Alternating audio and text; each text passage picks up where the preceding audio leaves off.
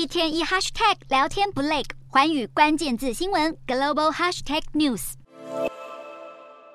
曾经说过痛恨加州的特斯拉执行长马斯克，现在和加州州长纽森同框，因为马斯克要在加州建立特斯拉全球工程总部。他还抱着模样可爱的儿子，向来参观的州长纽森进行介绍，形同和向来支持电动车的加州破冰。但更让马斯克开心的，可能是重返全球首富宝座。特斯拉股价宛如坐云霄飞车，但今年至今是往上狂冲。周一在美股收盘大涨百分之五点四六，来到每股两百零七点六三美元。今年以来反弹幅度达到百分之六十，一举将马斯克的净资产推升到一千八百七十一亿美元。大约台币五兆六千八百九十七亿，超越法国全球精品龙头 LVMH 集团老板阿诺德的一千八百五十三亿美元，再次成为全球最有钱的人。不过，相较于马斯克财富有多惊人，市场更关注的是这件事：马斯克推文宣布，特斯拉将在三月一号举行投资者日，当中有三大看点。外界最关注的是，是否会有第三代平价版特斯拉。分析师表示，特斯拉必须要有新力多，像是推出要价三万美元的平价特斯拉，才能支撑股价涨势。第一代 Model S 和 X 售价大约是十万美元，